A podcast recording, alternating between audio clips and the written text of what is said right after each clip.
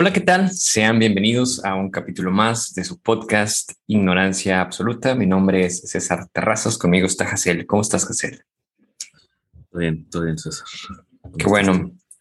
Muy bien, gracias, Jacel. Eh, si es la primera vez que nos escuchan, en este podcast es simplemente una conversación entre amigos que hacemos pública, donde divagamos sobre diversos temas, sociedad, cultura, este, y compartimos una que otra historia personal. Es lo que hacemos, es, es divagar y les queremos compartir de que este episodio es especial porque es el episodio número 27. Es, comenzamos un segundo año de eh, realizar estos podcasts, que, lo hacemos de manera quincenal. Entonces son 26, una, un año tiene 26 quincenas. estamos empezando con el programa del, del segundo año. ¿Cómo la ves, hacer Impresionante. Muy impresionante. ¿Qué pasó? Muy impresionante. ¿No me escuchas o qué? Sí, sí, es que no sé, traigo unos audífonos medio, medio chafas, entonces no sé si son mis audífonos, eh, pero sí. No, no, nada, que muy impresionante. Pues la verdad que sí, este, hay muchas veces que comenzamos proyectos y, los abandonamos, los, los, los, abandonamos casi al inicio de, de empezar a, a realizarlos y es bueno que hemos continuado con, con, con este proyecto. Y sobre todo porque disfruto conversar contigo. Igualmente, igualmente. Oye, platícame que... Toda nuestra audiencia.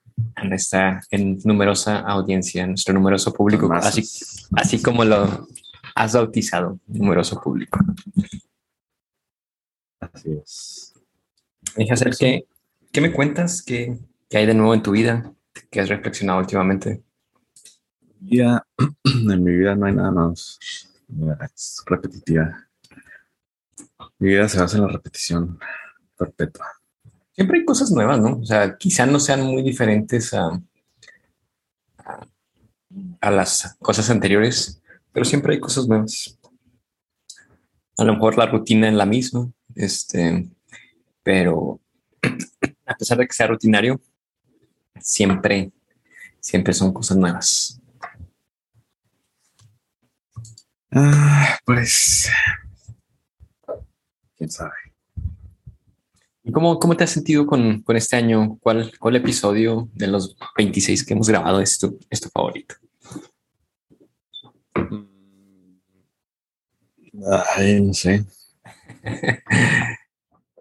Tenemos tantos episodios tan buenos que es difícil elegir uno. Sí, pero ¿cuál sería tu favorito, el que, más disfrutaste? escucho. ¿Ya no escuchas? Ah, creo que soy yo. No. Muy bien. Sí, porque aquí me parece en el icono utilizamos Zoom para, eh, para la grabación de estos podcasts y para la transmisión. Estoy viendo ahí el indicador de entrada de sonido que, que al menos sí está detectando mi, mi audio. te escuché, te escucho. Perfecto. Entonces, ¿qué decías? ¿Cuál es tu episodio favorito? Muy difícil, muy difícil elegir. Em, eh, el primero es, es especial por ser el, por ser el primero.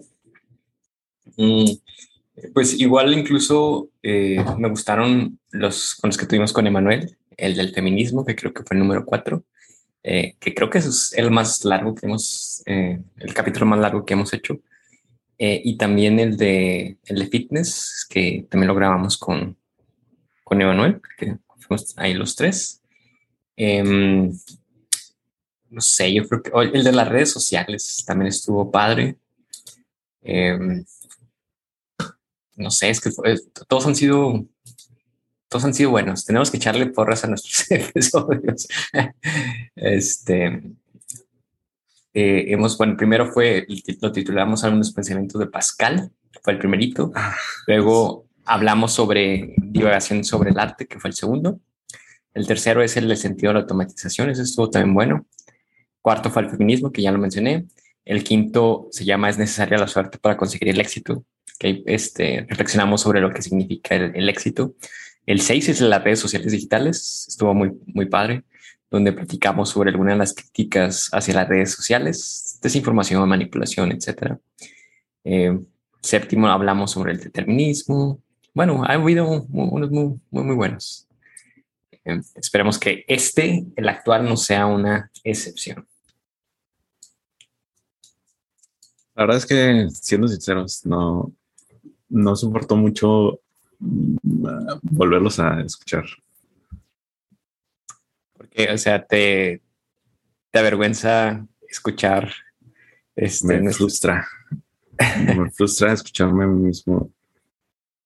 Y. Sí, ¿no? Es como. Un poco decepcionante.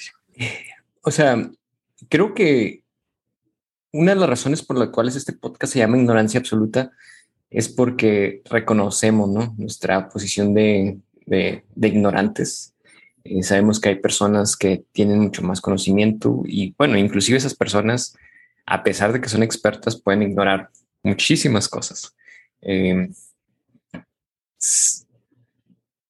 entonces, reconocemos eso, reconocemos que, que, ignoramos, reconocemos que tenemos mucha área de oportunidad para, para expresarnos mejores nuestras ideas, pero de vez en cuando es bueno voltear atrás y, y compararte, ¿no? Comparar tu versión eh, anterior. Este, mm. no, no, sé qué tanto hayamos mejorado, no creo que mucho, pero de vez en cuando es bueno analizarte, ver, ver tus fallas, eh, reconocer en qué te has equivocado y, ver cómo lo puedes hacer mejor en la próxima, ¿no?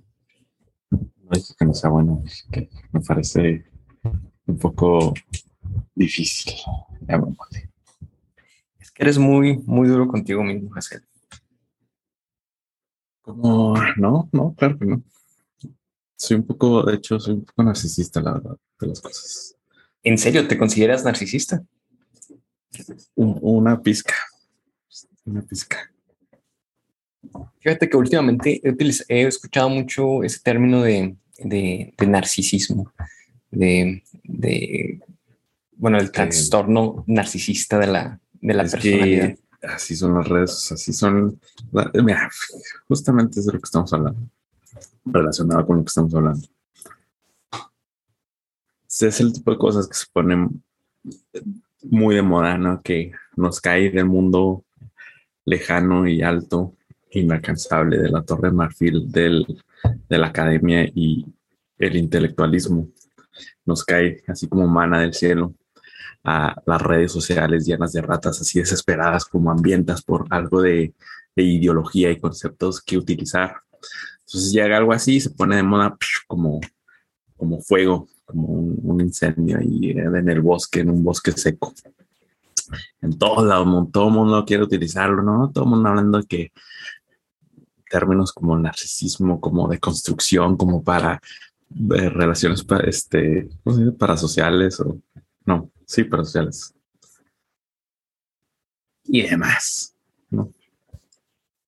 Pero tiene su lado bueno, o sea, entiendo que dices que muchas veces tomamos este conceptos o estos conceptos y los repetimos em, como una manera de para ser interesantes ante los demás.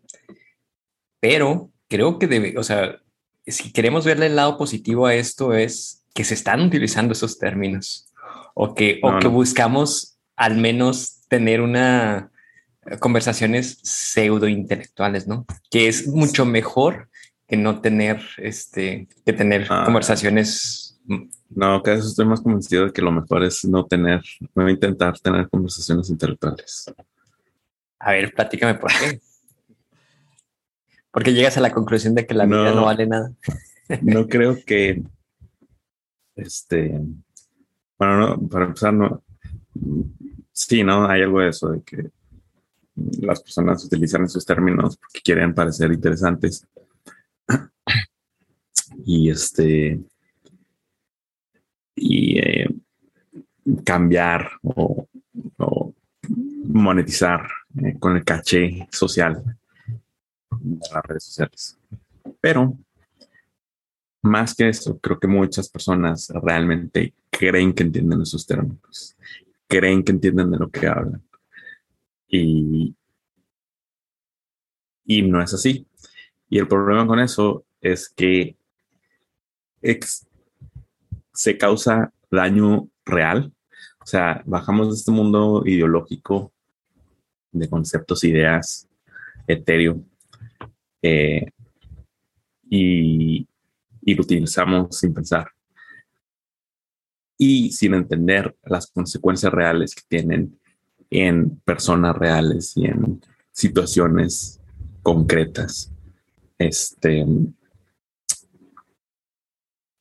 Mm, y creo que así ha sido en parte siempre a lo largo de la historia, en el sentido de que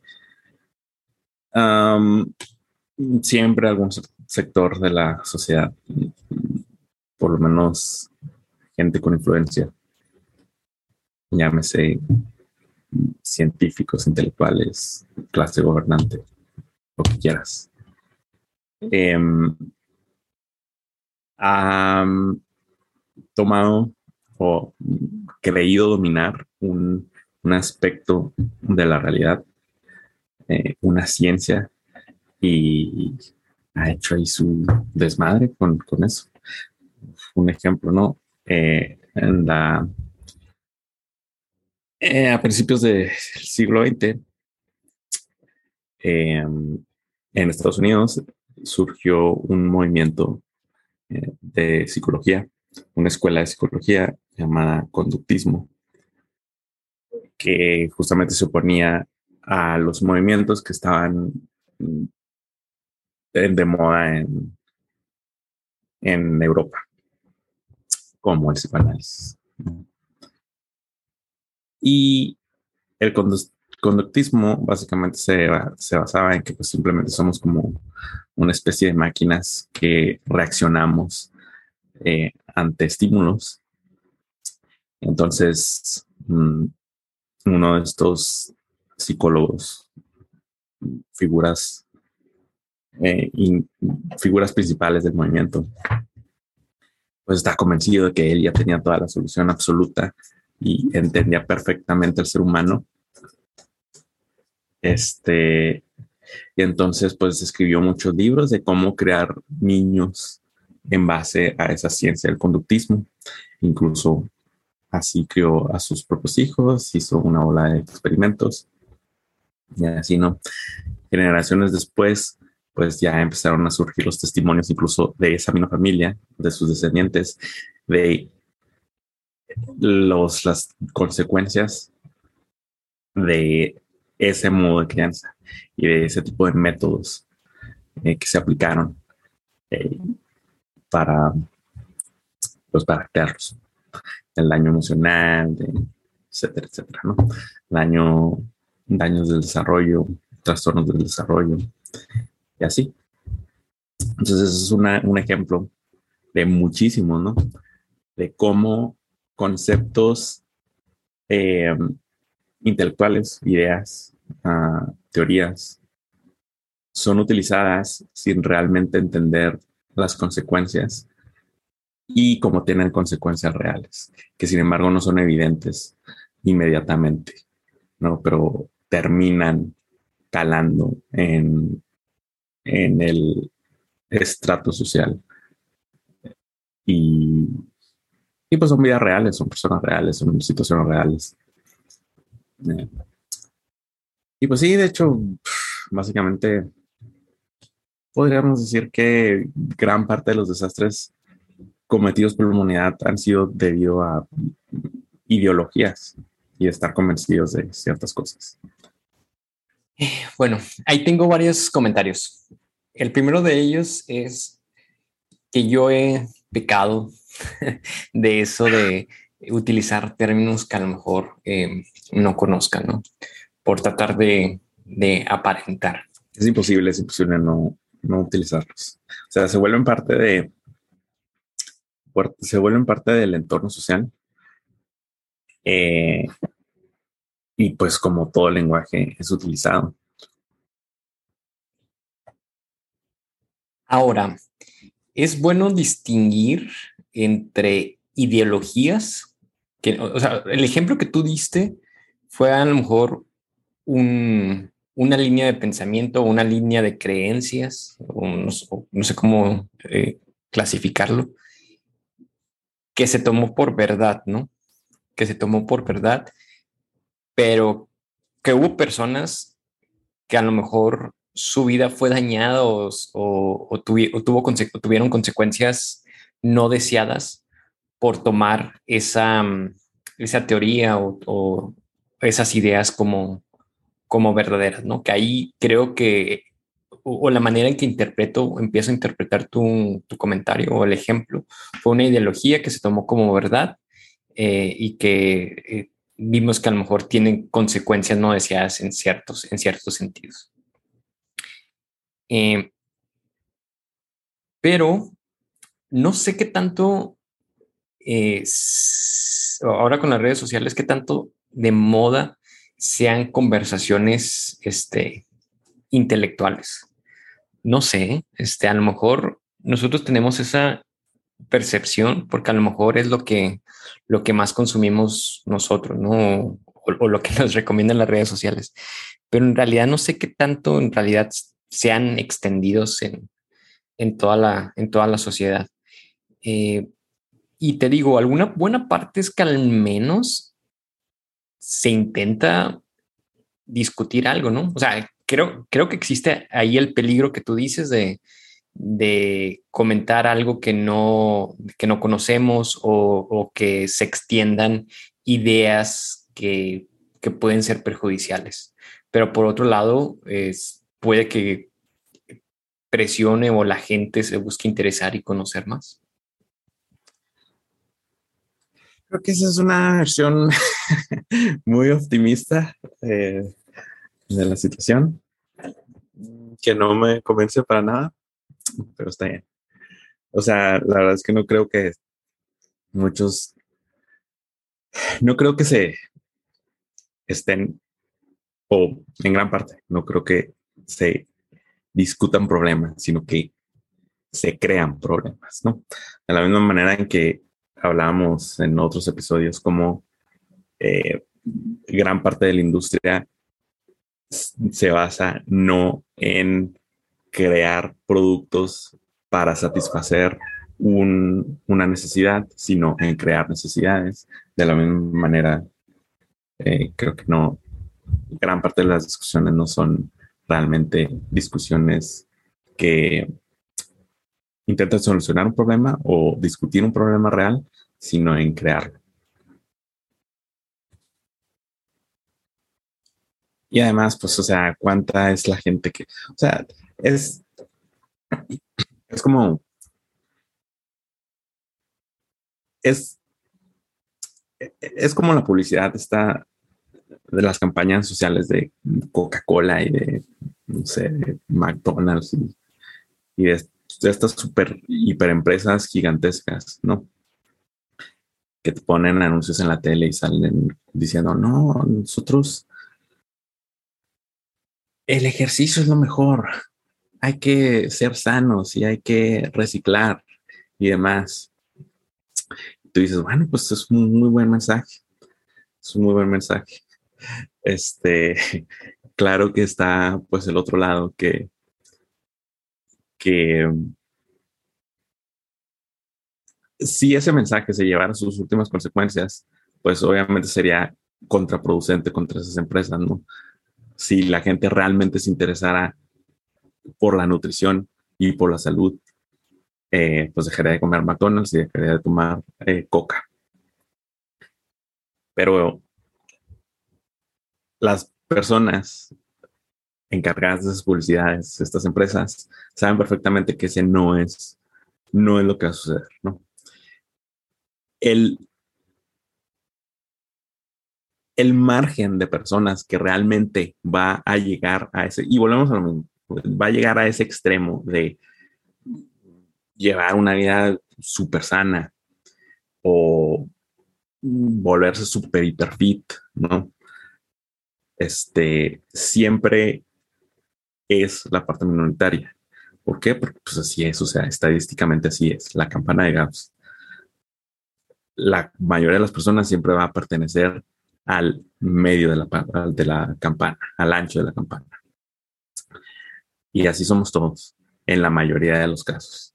En alguna de las cosas puedes pertenecer a alguno de los extremos de la campana, pero en la mayoría de los aspectos de tu vida vas a pertenecer al, a la media. Entonces, pues, o sea, la gente se va a interesar por eso. ¿Quién, quién se va a poner a leer cientos de libros que te toman años? ¿Y quién se va a echar encima ese compromiso para entender realmente bien todas estas discusiones así de fondo? ¿No? Pues, un puñado de gente, ¿no? Dentro de miles y miles que participan en la discusión.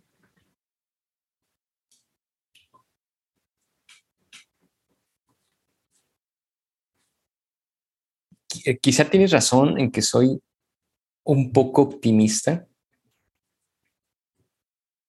Quizá yo no soy el que lee mil libros al año, pero si, si es que depende también con quién te compares. O sea, pero al menos si leemos un libro y tratamos de al menos entenderlo, y no digo que no sea un beneficio individual, individual, ¿no? O sea, retarte con un libro que es, eh, que es un reto para ti, que es una, es una lucha de intentar entenderle y, retarte mentalmente a ti mismo, es un beneficio. Eh, cualquiera que sea el tema, ¿no? Igual, ir un día al gym, pues es un beneficio, que sea poquito, ¿no? Salir a caminar, pues es un beneficio aunque, el resto del año no lo hagas, pues por lo menos ese día fue un beneficio.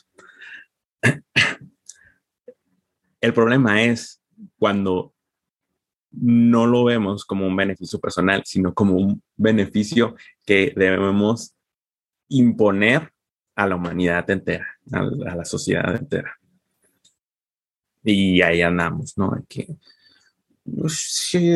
tú persona que estás allá, eh, que vi que hiciste algo en las noticias o que saliste, que tuiteaste algo, tú ya que no debiste hacer, no debiste hacer esto, tenías que hacer esto así y este, eres narcisista y tienes unas relaciones este, parasociales y eh, eh, tienes psicopatía y em, no sé, lo que quieras.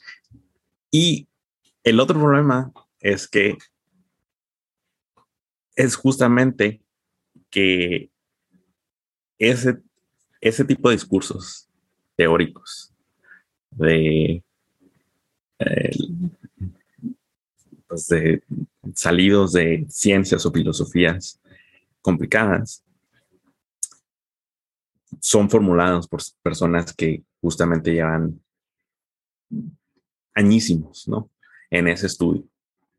Entonces, una vez que tomamos conceptos, porque los vimos en un libro de divulgación o porque lo oímos en un taller o porque lo pasaron en las noticias o porque leímos un libro de 100 páginas, este, y suplantamos esa, esa, ese grano de arena por la playa entera, y pretendemos utilizarlo como si fueran equivalentes, pues entonces ahí estamos perdidos porque no, ¿de qué va a servir? Pero creo que todo depende de qué tanto trasciendan los comentarios o las discusiones. Por ejemplo, eh, este podcast, eh, a lo mejor no, no damos opiniones tan informadas como personas que realmente sí estudian, ¿no? Pero tampoco buscamos con este, con este podcast cambiar el mundo. Es simplemente una conversación. no, yo sí quiero cambiar el mundo. Pero, o sea, tampoco es la intención ni creo que tenga la trascendencia suficiente, ¿no? O, o, o por ejemplo, ah, ah, espérame, ahí voy. O un tweet, a lo mejor que no tiene tanto alcance, ahí se pierde o ahí se queda. El problema está en cuanto si la conversación tiene una gran trascendencia y a cuántas personas llegue este, y cuántas personas impacta. Porque si es un mensaje erróneo que muchos, que muchos consumen y consideran como verdad, ahí está el peligro o ahí está el, este, el posible daño, ¿no? Con un mensaje este, poco fundado o, de una ideología o algo que, pueda traer daño trascienda, ¿no? Es, ese, es el, ese, es el, ese es el problema. Eh, pero muchos, o sea, por ejemplo, esta conversación no creo que trascienda ni tampoco tiene la intención de cambiar, cambiar al mundo. Bueno, trascender. Es como querer analizar un, un, el, un ruido muy fuerte, un bullicio, ¿no? Gente así en un estadio, estás gritando al mismo tiempo. Y decir, bueno, yo nomás estoy gritando así poquito grito. ¿no? Yo, pues, ¿qué? Yo, un gritito así, un sonidito pequeño, pues, ¿qué va a hacerle? ¿Qué va a hacer? Nada. ¿Qué daño va a hacer? El problema es la suma de todos ellos. Se vuelve, que se vuelve un fenómeno eh, en masa. Y ahí está el problema. Em, bueno, y el otro comentario es que justamente lo que decías es algo que ahorita relacionado con algo que leí aquí en el libro que vamos a discutir el día de hoy. Este dice. ¿En qué página están? En la página 37, creo.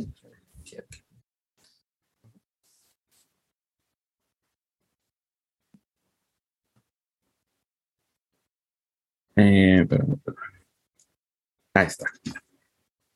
Dice, creemos que el dinero no es más que un signo sin sentido ni valor intrínseco, y sin embargo actuamos como si tuviera un valor sagrado. Entonces, creo que eso también es parte del problema. Creemos en nuestra creencia una cosa, pero actuamos, actuamos como si fuera otra. O sea, podemos decir y convencernos a nosotros mismos, no, pues es que nosotros no queremos eh, cambiar el mundo.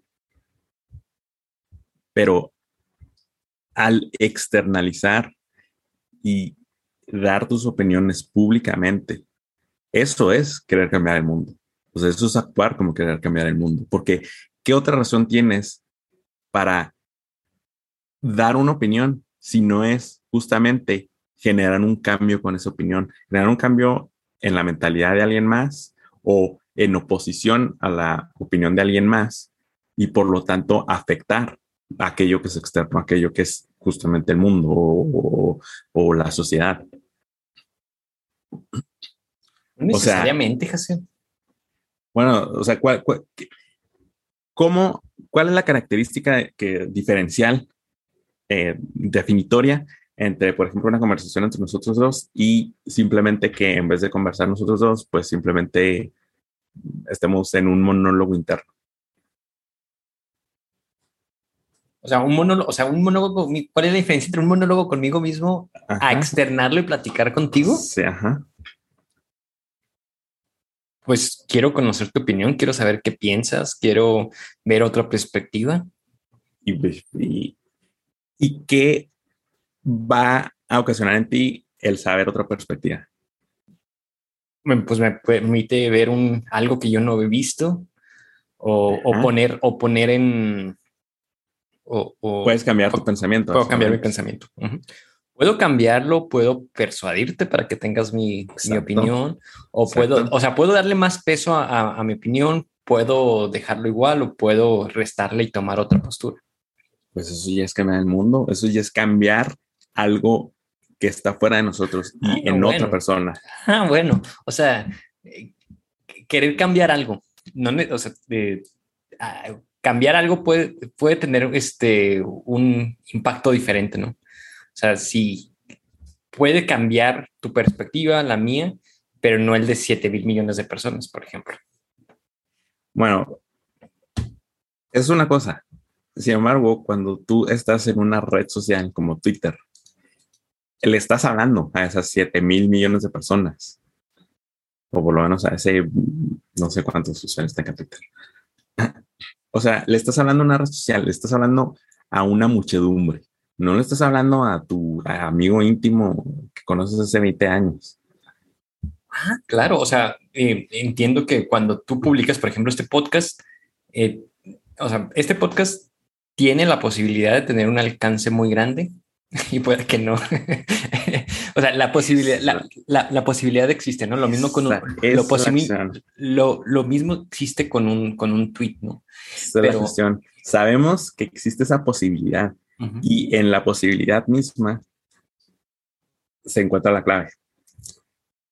Pero, a ver, pero cuando tú publicas algo, no piensas, ah, esto va, esto va, esto va a ser este, visto por, por muchísimas personas o por quiero que, todos los miembros de esta red social lo vean? Mm. no lo sé, no lo sé. Yo creo que sí, sí, sí lo haces un poco con esa intención.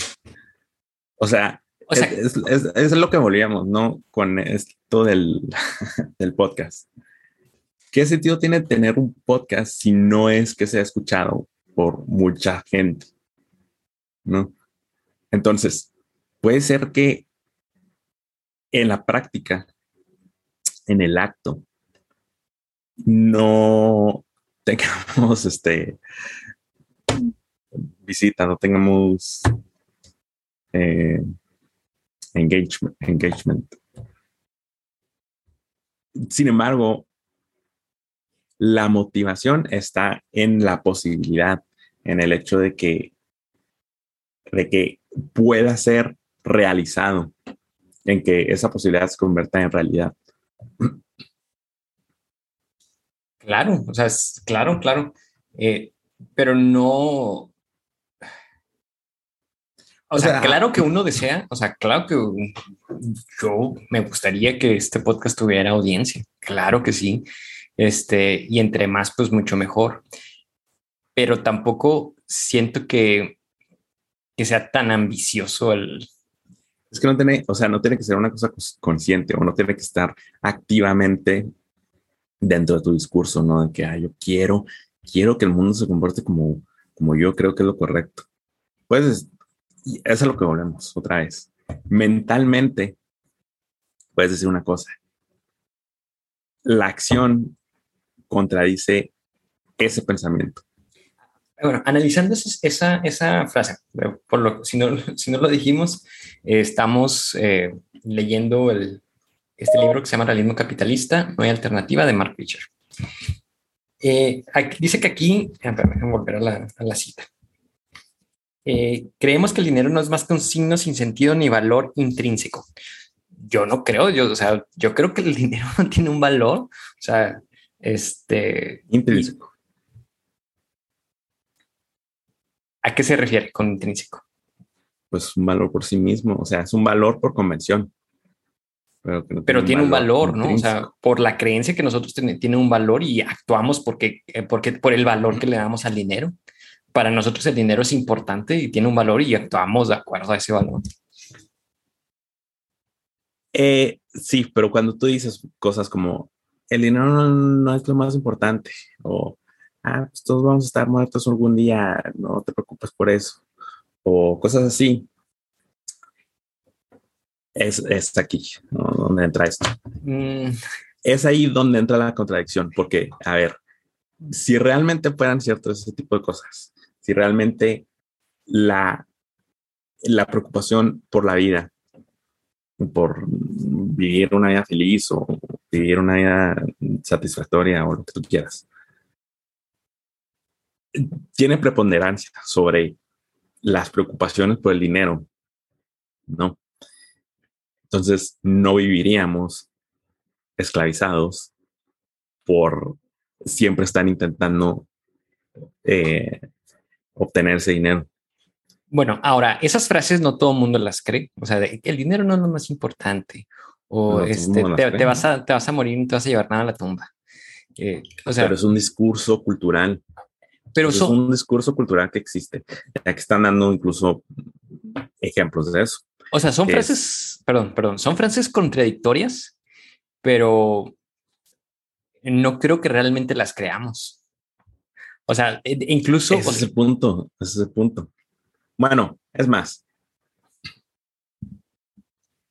Em, bueno, eh, justamente es eso.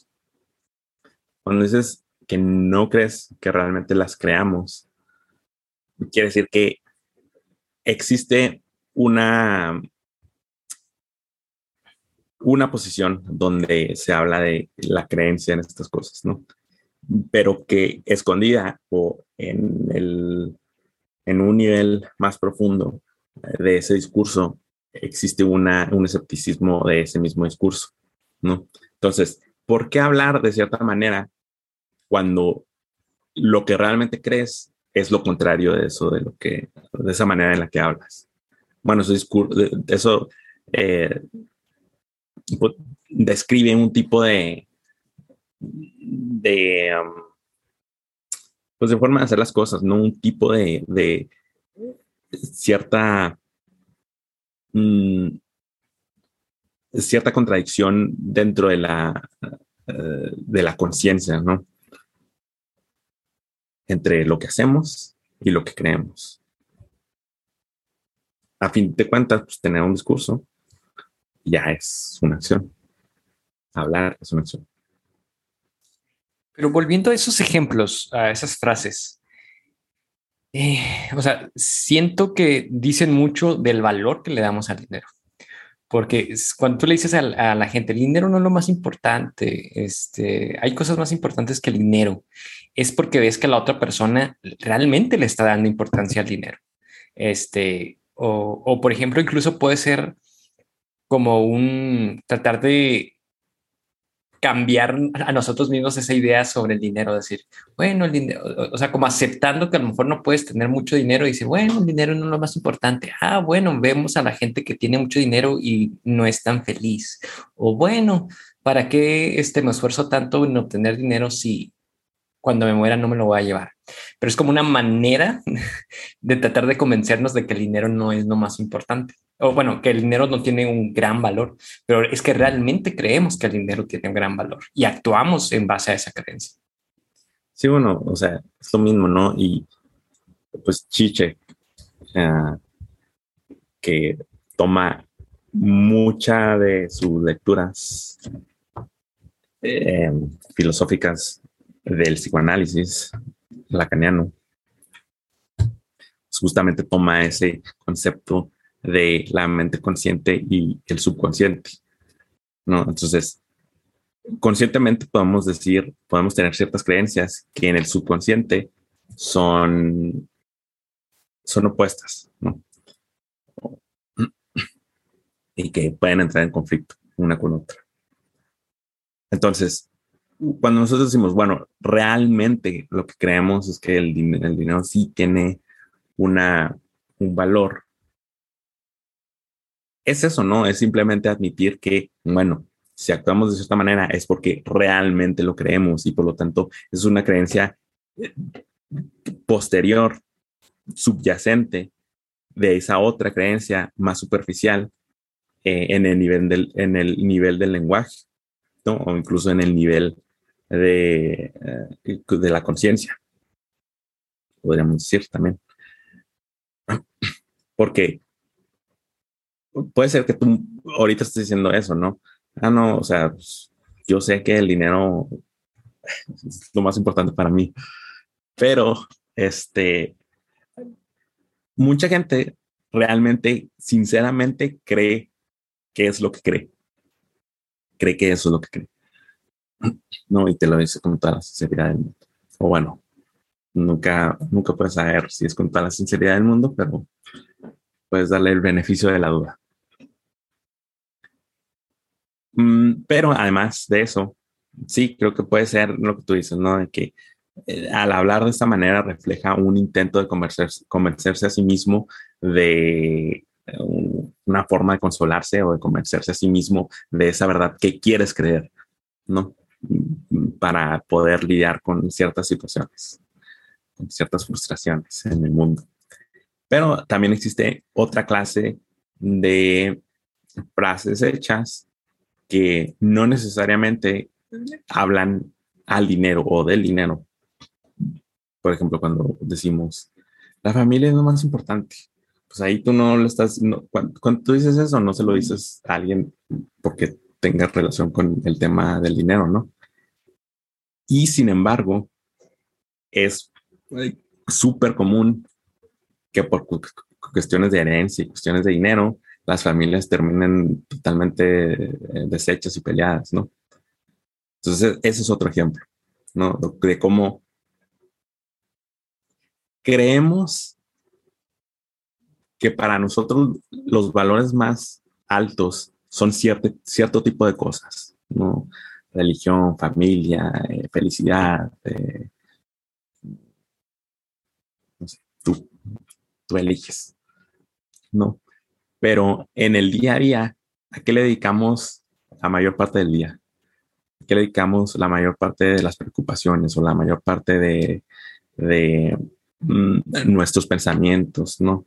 Pues es el trabajo y, el trabajo qué es, pues es, cómo ganamos el dinero, eh, este que, que si compra una casa, que si le ponemos, que si está un poco más grande, que si nos alcanzamos un buen carro, que si, etcétera, etcétera, etcétera. ¿no? que tienen, todos son, a final de cuentas, volvemos al dinero, ¿no? Puede ser que no sea exactamente lo mismo, pero está muy relacionado. Um, entonces ahí es cuando tienes que poner la balanza y dices, bueno, tenemos estas cosas que en nuestro discurso o lo que yo quiero creer, las tengo como entre lo más alto para mí eh, de valores. Pero en mi día a día, ¿por qué si son las cosas más importantes para mí, lo más alto? porque mi vida entera, la, mayor parte de mi vida entera se me va en aquello que digo que no es lo más importante. Entonces, es esa ambivalencia que creo que pues, es de la que, de la que hablan.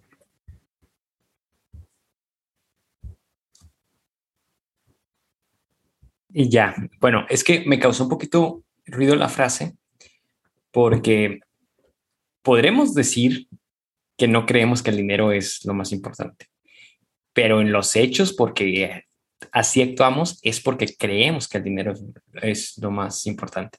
Quizá conscientemente no lo creas o digas o afirmes eh, que el dinero no es lo más importante, pero al final me cuentas las, las obras son lo que, lo que importa, ¿no? o lo que dicen las, las cosas. O simplemente el sistema te lleva a pensar eso. Porque... Sí, y además creo que, bueno, para empezar, creo que estás, estás, este, estás de acuerdo con lo que está diciendo acá Shishek y Mark Fisher.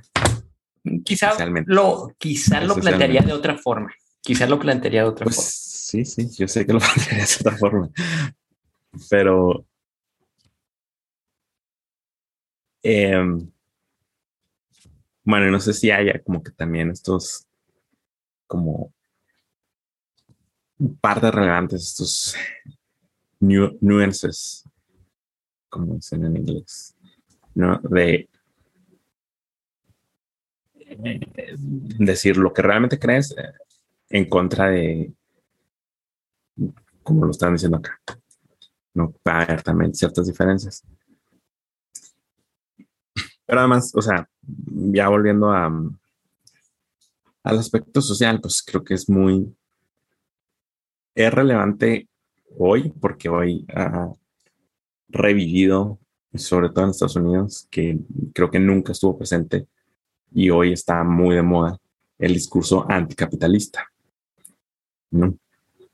Entonces es un discurso que todo el mundo trae. Bueno, casi todo el mundo.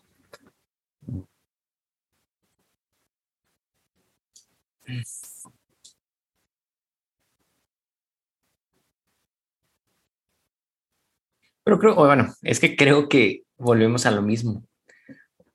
O sea, podemos traer un discurso que se contradiga con la realidad o, con tus acciones. Sí, podemos traer este discurso anticapitalista, pero. Exacto. O sea, ¿cuál es el, cuál es la función del habla? Si, si tú dices algo, si tú dices, yo creo esto, ¿qué, qué, qué, estás, ¿qué estás haciendo en ese hablar, en, ese, en esa frase? Estás comunicando algo, ¿no? Y, y, y qué es la comunicación si no si no es eh, comunicarle a los demás algo sobre ti.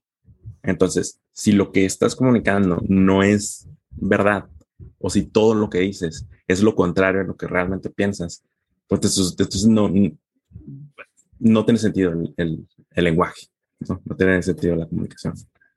Entonces, obviamente que en estas acciones existe un existe un grado de realidad que, que es, tiene que ver con la manera en que leemos el mundo, como la entendemos, y también tiene que ver con lo que queremos que el mundo sea, ¿no? Y pues ahí está la cuestión. O sea, es distinto y aquí otra vez volvemos a la filosofía. ¿Cuál es la diferencia entre eh, mentir o engañar y, y decir algo que simplemente no es cierto?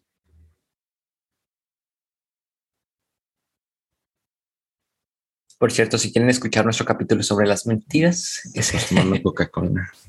Sí, gracias a Coca-Cola Light por proporcionar este, estos capítulos. Em, eh, ¿Cuál es el, el capítulo 12? Solo sabrás si este título es verdad al escuchar este capítulo. O sea, puedes decir una mentira creyendo que es una verdad y puedes decir una mentira deliberadamente. Sí, entonces estamos de acuerdo con que son dos cosas diferentes. La intención, sí. La intención con que dices algo es puede ser diferente. Ok. Bueno, entonces, ¿Qué nos dice eso respecto de esto de lo que estamos hablando, estos problemas? O sea, cuando las personas traen este discurso, obviamente que no están mintiendo, por lo menos la mayoría. Sea, no están eh, deliberadamente intentando engañar. ¿no? ¿Estás de acuerdo con eso? Pues sí, podríamos decir que sí. Mm, entonces, entonces, ¿qué? no sé a dónde íbamos No sé.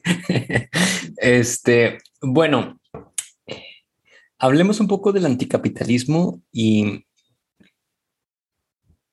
y creo que en los dos capítulos anteriores hemos eh, hablado sobre las principales críticas hacia el capitalismo, ¿no?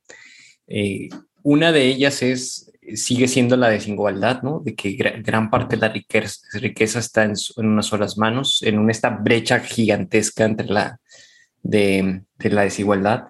Otro de los problemas que hemos discutido es eh, el cambio climático, de, al menos el capitalismo en la versión que, conocemos em, o la que vivimos, eh, eh, fortalece, o bueno, no fortalece, sí, fortalece el consumismo eh, y este consumismo ha, ha, traído consecuencias, problemas ecológicos, ¿no?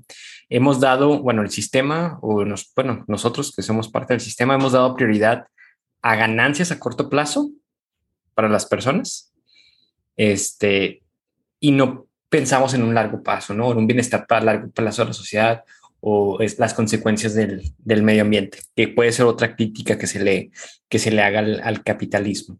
Este, y que el anticapitalismo pueda, el, bueno, este discurso anticapitalista los, pueda utilizar, ¿no? La desigualdad, este, el, el, hambre, la guerra, eh, los problemas ecológicos a largo plazo. Eh, o sea, ahora la pregunta es, si queremos encontrar un mejor sistema, son preguntas, ¿eh? no tengo la respuesta y no, no busco la intención de dar las respuestas y de, y de cambiar el mundo de una manera significativa. Pero es simplemente una, una pregunta. ¿Para qué las planteas? Nomás para platicar es divertido. Este, si queremos encontrar un mejor sistema que el capitalismo,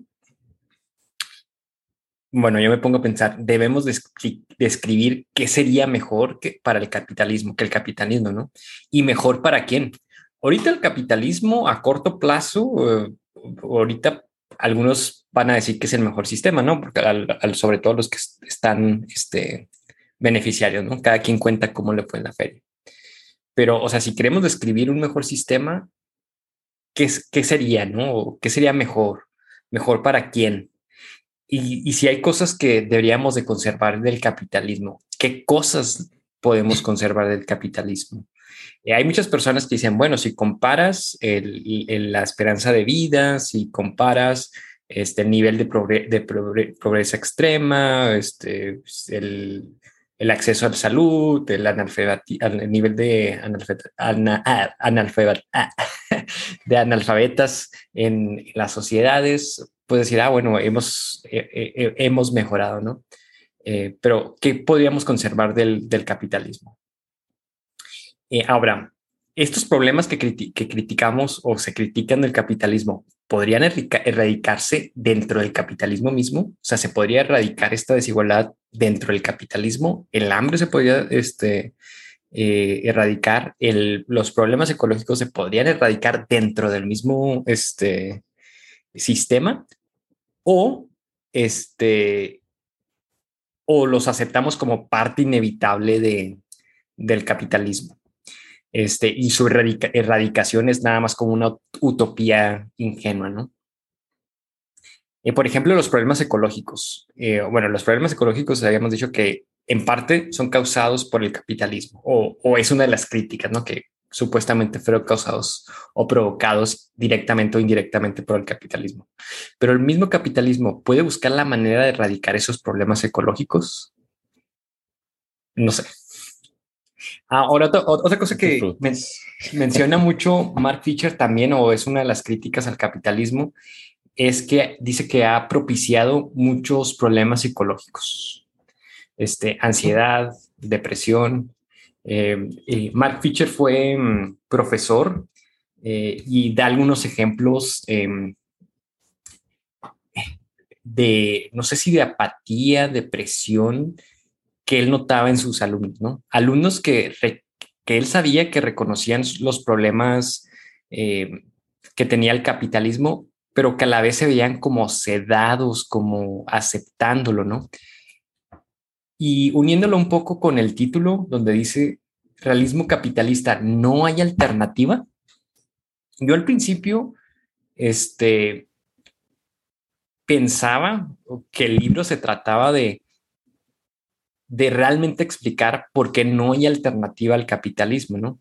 Pero más bien, eh, ya una nueva interpretación que, que, estoy tomando es que critica que el mismo, que el mismo sistema nos hace pensar de que no hay alternativa, ¿no? O sea, de que eh, muchas personas llegamos a pensar, bueno, ya no hay alternativa, es como el, mejor sistema y las cosas malas hay que tomarlas como, como cosas inevitables, ¿no? Que tienen que, suceder. Eh, muchos de los problemas que tenemos actualmente me gusta mucho describirlos como, como una planta una planta que cuando va creciendo, este, incluso nos puede parecer bonita, nos puede proveer sombra, nos puede traer algunos beneficios, ¿no?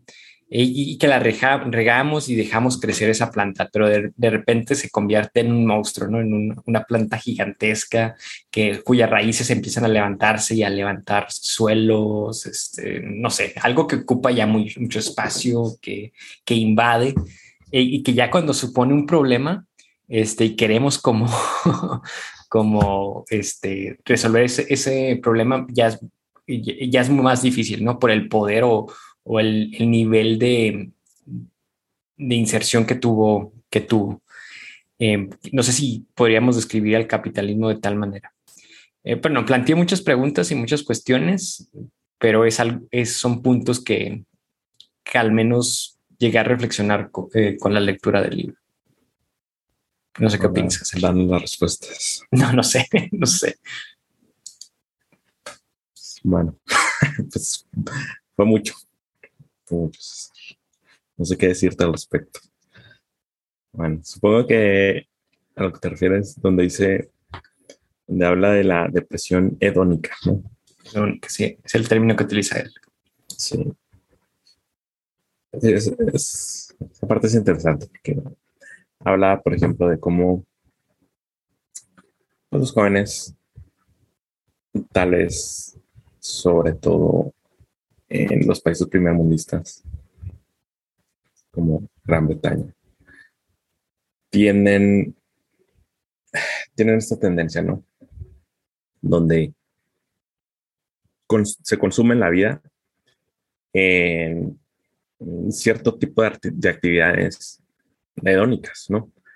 Videojuegos, mm, drogas, eh, sexo.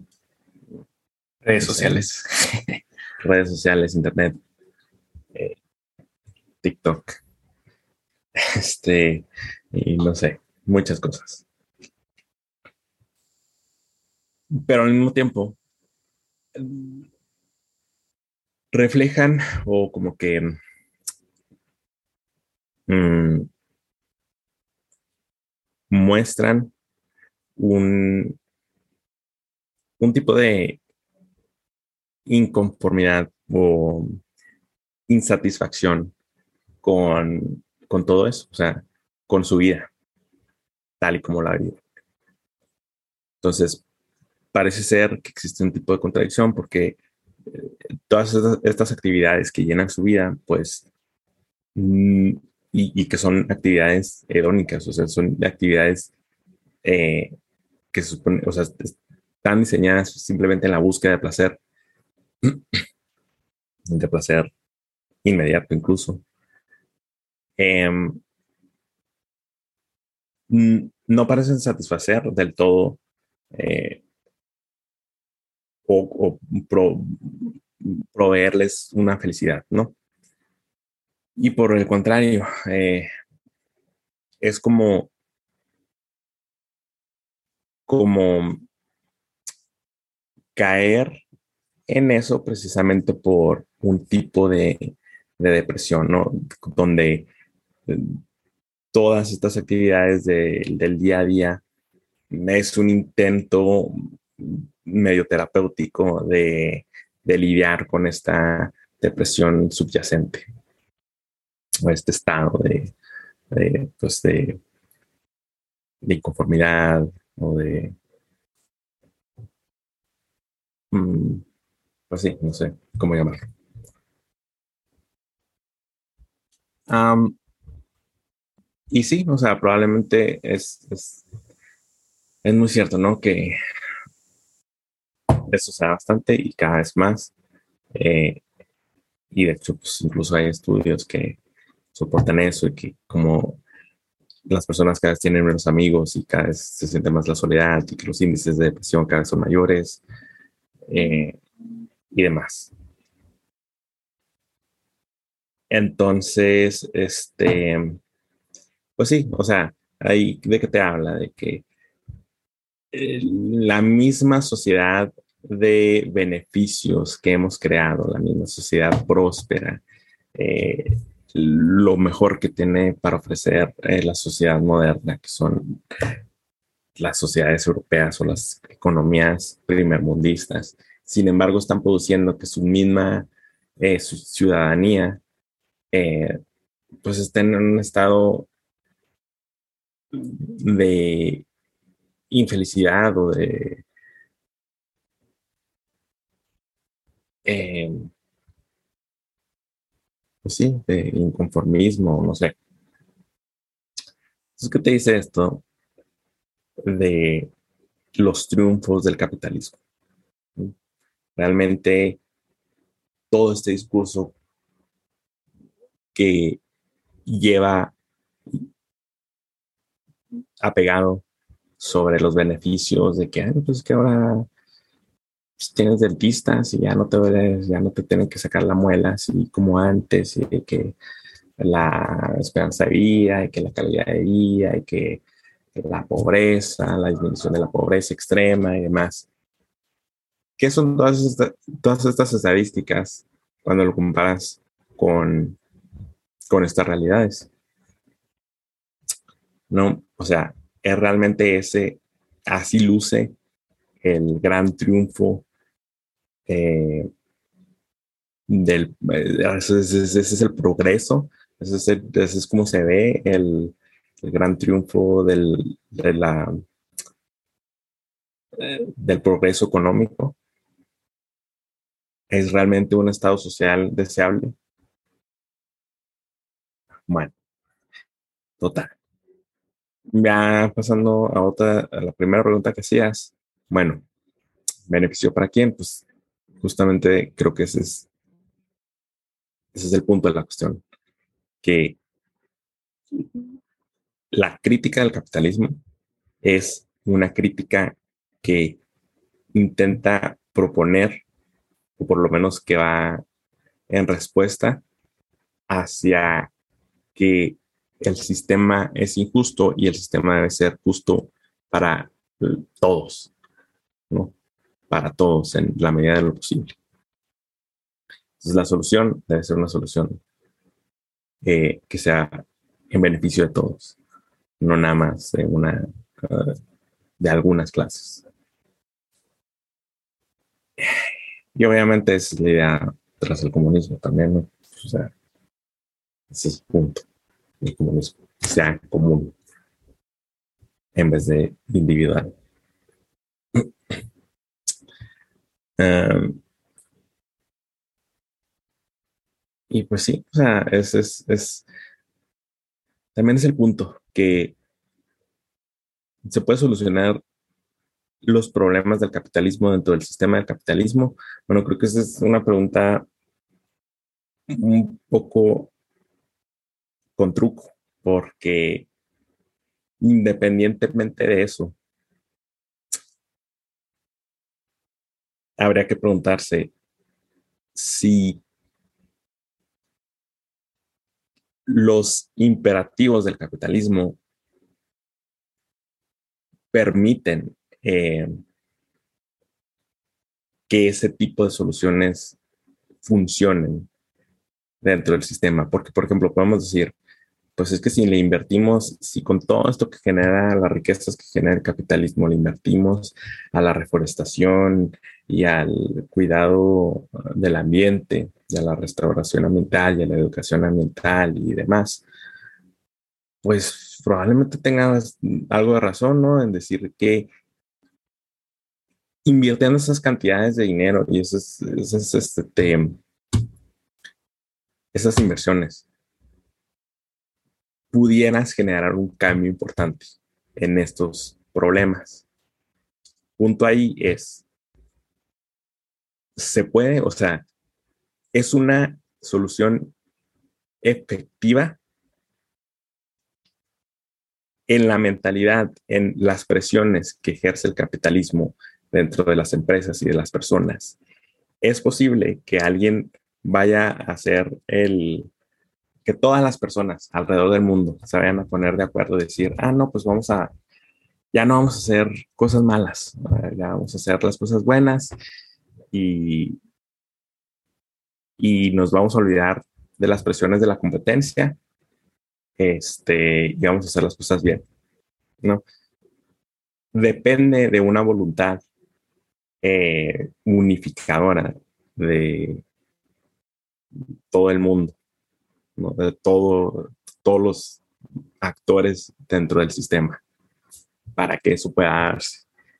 Pero eso en sí mismo, pues es una fantasía, ¿no? Porque es como decir, bueno, pues no necesitamos leyes porque si todos llegamos al acuerdo de que están mal matar a las personas, pues entonces no necesitamos leyes, ¿no?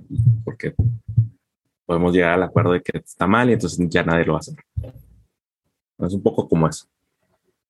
O sea, digamos que a todos nos parece bien, ¿no? Pues no queremos morirnos eh, porque es, por desastres, este, por desastres ambientales. Entonces, sí, debemos invertir en eso. Pero en la práctica, ¿qué es lo que sucede?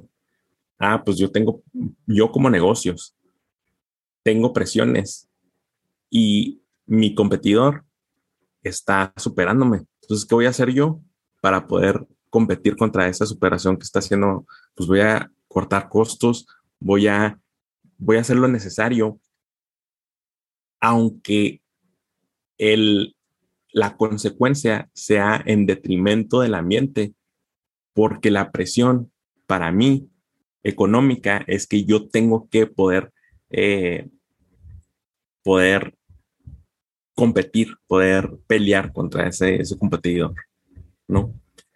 Y existe todo un sistema psicológico y social que la parte de un sistema presiona a la otra y se, se alimentan a sí mismas, ¿no?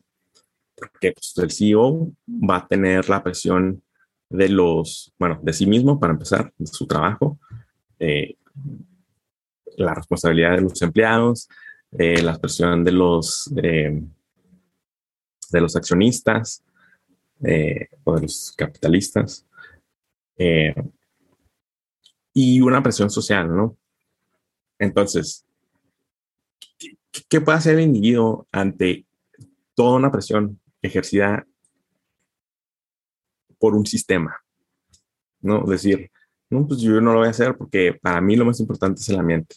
Bueno, pues te, van a quitar y van a poner a otro CEO, ¿no? Y entonces es un sistema que siempre se restaura a sí mismo y por lo tanto eh, pues esos componentes que generan estas realidades o las consecuencias que estamos afrontando ahorita, pues ya están ahí, ¿no? O sea, en los mismos imperativos del sistema que lo generan o que lo hacen posible. Bueno, pues es como parte del análisis. Perfecto. Hazel, creo que hemos llegado al momento de cómo vamos a nombrar este capítulo. Vamos a nombrarlo. Deja de opinar, no sabes nada. ¿Por qué no? ¿Por qué no qué? ¿Por qué no, por qué no lo llamamos así? Deja de opinar.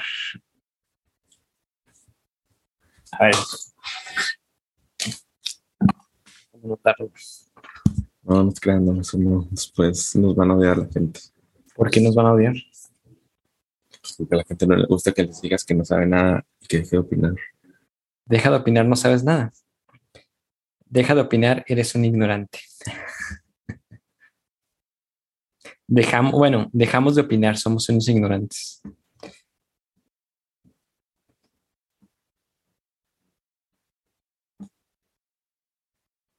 Deja de opinar, no sabes nada. No, ¿qué tal si nos llegan haters y luego nos amenazan? Pero ¿qué, qué amenazas nos pueden hacer? Nada. Amenazas. Entonces, ¿acaso nos ves a todos los dramas de YouTube y de los streamers y de todos lados, las personalidades de Internet que salen, cómo los destruyen, la presión social y psicológica pero nosotros, ¿qué nos van a hacer si no tenemos audiencia? Sí, pero ¿qué tal si ese es el video que explota? Pues qué bueno. Nos van a odiar. Que nos odien. Nos van a insultar ahí en los comentarios y lo vamos a leer los comentarios y nos vamos a definir. No importa que te amen o te odien. Lo importante es que un número de personas lo haga ya sea eh, amarte u odiarte? Mm, no lo sé. No me pues convence esa. Es el, es el mejor título, es el único título que tenemos hasta el momento. A ver, otros títulos. Podemos decir.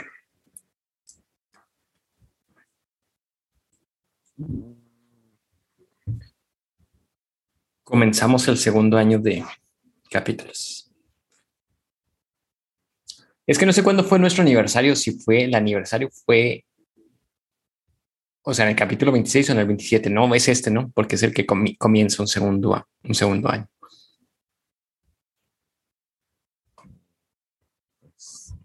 Supongo.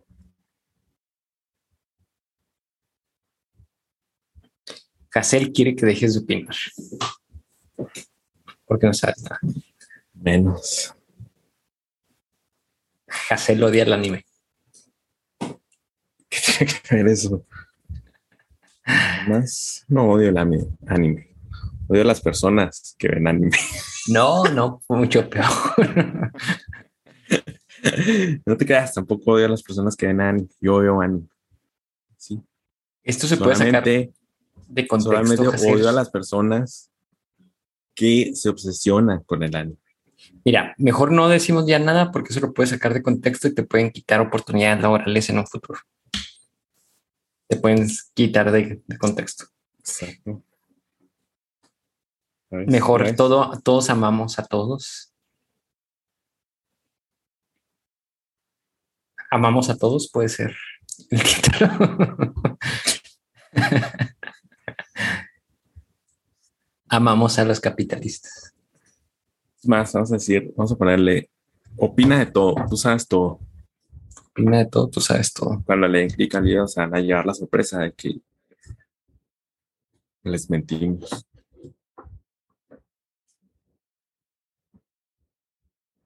Pues tenemos dos. Deja de opinar, no sabes nada, o opina de todo, tú sabes todo. O podemos hacer un A-B testing, ¿no? Podemos dejar una semana uno y gusta el que es positivo. Hay que ser positivo. Opina de todo, tú sabes todo. Mira, es como un juego, es como un juego porque estamos hablando justamente de cómo el discurso y las acciones se contradicen. Ok, me parece. Entonces, estamos haciendo eso, justamente estamos haciendo una cosa y en nuestra acción estamos haciendo lo contrario. Bueno, yo. Pero fíjate, eh, también yo siento que yo me contradigo. O sea, digo, ay, sí, somos ignorantes. Ay, sí, reconocemos que no sé nada. Y aún así estoy este, dando una opinión y poniéndolo en un podcast. Lo que yo te, digo. Pues sí. Pero bueno, bueno. Pues, Va, palabras finales, saludos este, algo que quieras decirle a, nuestro numeroso público. Saludos, saludos a quién. A nuestro numeroso público. ¿Nos dejaron algún comentario a alguien? No. ¿Nuestros fans? No. Cuando nos ponen, no veo el chat y ahora que estuve vigilando el chat, no nos escribió nadie. Así que, este, quienes estén escuchando, ofrezcan su amor y pónganos un comentario para no sentirnos tristes y apagados. Mi Emanuel no. Ya sé. No, no, no. Hay que invitar a Emanuel un día de estos. Va, mira, esta va a ser la prueba. Emanuel, si nos estás viendo, si realmente escuchas este podcast, vas a poner un comentario diciendo, escuché el comentario. No, pero yo he visto las estadísticas y no, no, no aparece el lugar de donde es, donde mora Emanuel. Entonces. No, ah, no, pero lo va a poner en nuestro chat privado. Va. Ok. Bueno, como siempre, Hazel, un gusto. Eh, muchas gracias a los que nos, han estado escuchando y pues esperemos que, que sean muchos más años de podcast. Así es. Sale. Bye. Déjame terminar el recording.